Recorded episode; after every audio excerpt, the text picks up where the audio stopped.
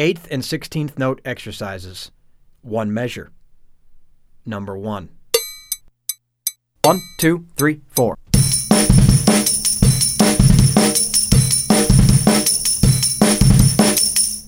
Number two. One, two, three, four.